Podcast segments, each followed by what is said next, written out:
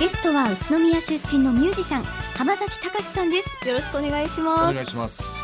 レディオベリーでは浜崎さんはずっとラジオ番組やられてますね、はい。もうやらせてもらって嬉しいんですけど。浜崎隆何を起点の、はい。毎週日曜日24時から放送中と。まあ月曜日の0時っていうか日曜日のまあ深夜ですね。深夜ですね。何を起点のを聞いてると非常にもう素の浜崎さんが満載というかもうそのまんまっていう感じがするんですよね。ねあんなにこうリラックスしすぎていいのかなみたいなラジオになってますけれど。このラジオ浜崎さんにとってどういうものですか？いややっぱりその自分なりの活動でいろいろこう、まあ、あるじゃないですか、はい。思いとかそれから情報も含めてですけど。ええ。それをあの栃木の皆さんにねなんかこうフィードバックしたいなっていうちょっと思いはあるんですよね。こんなの流行ってるよとかこんなのいいと思ってるよみたいなものを一つ僕なりの角度でいろいろセレクトしてお伝えしたいなっていう思いとはい。それからそのまあなんかこう地元に世話になっちゃってるなみたいなのと両方がありますね。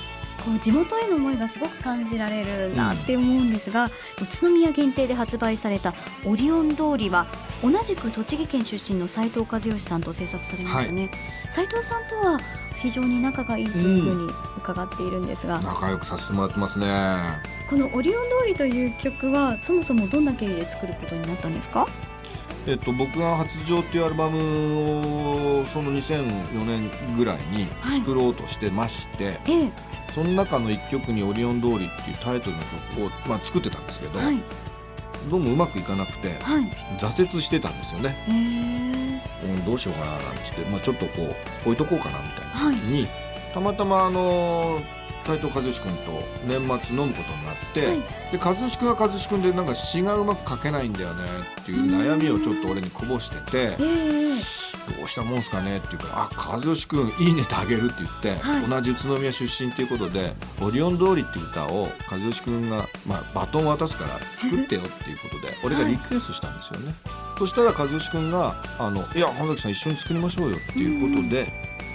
である日電話かかってきてあの出だしのメロディーが考えついたんですけど「スタジオ入りませんか?」っていう。ことで、え2人で入ってで俺は詩を夕暮れのオリオン通りには帰らない人の群れにはい。詩を持って行って、はい。そこから頭からずっと2人でメロディーと言葉をずっと作っていった。ええそうやって生まれた曲なんですね、その翌年斉藤和義さんと浜崎隆さんによる宇都宮限定シングル「オリオン通り5000枚突破記念イベントが、なんと宇都宮市の二荒山神社で行われましたね。いやーあれは本当にその前にねあのオリオン通りの中ではい、え2人でライブやったんですけれどもあそれこそはい。その、元新生堂の前というかええフリーでやったんですよ。はい、それのまあ本当にあれだよねオリオン通りのシングルオリオン通り商店街でねいろんなお店が売ってくれたんですよね。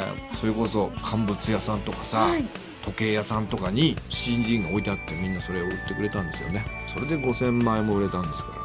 あそうなんですか。その地元の方々のバックアップがあって、そうですよ。であのオリオン通り商店街の人たちもいろいろ協力してくれましてええそれでまあ二原山神社の境内でライブやらないかということになって皆さんの協力があって、まあ、実現したんですけれどもね、そうなんですか。はい、じゃあその二荒山神社でのライブというのは地元の方への思いがこもっていたわけですね。そうですねその後おまあいろいろ実行委員の人たちがいろいろ感想みたいなのがあるんですけどはい。まあなんかそんなもん実現できないだろうみたいな意見がやっぱ多かったんですけれども見事にやりきったということであの非常に、えー自分たち元気になれたっていう言葉をもらったりもしました。やはり二荒山神社って神聖な場所ですし、そのような場所でライブができたのは後にも先にもこの時だけというふうに聞いています。そうなんですよね、はい。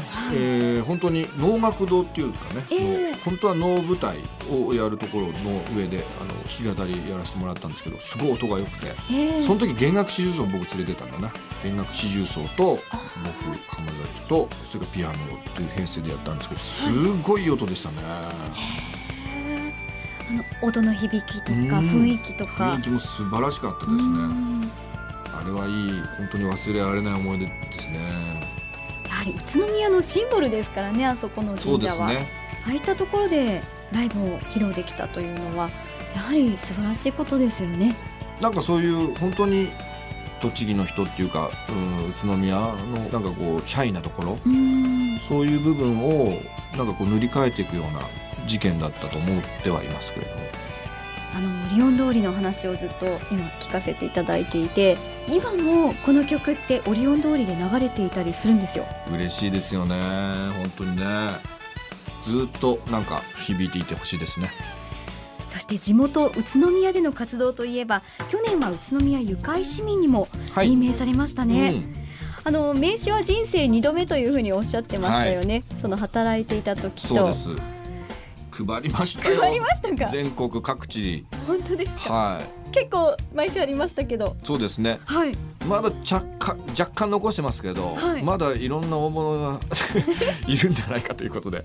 いやいやいやいやぜひこれからもいっぱい配ってくだでさい。も大評判ですよあれ。僕のね、うゆかい市民の名刺って蛇腹になってまして、はいはい。えーいろんなねあの宇都宮のはい。名産とかなんて言うんでしょうかね、えー名物というか載ってますよね。いろいろ載ってるはやつで、そこにまた俺の写真も入ってますからね。い、ええ。みんな渡すと大喜び。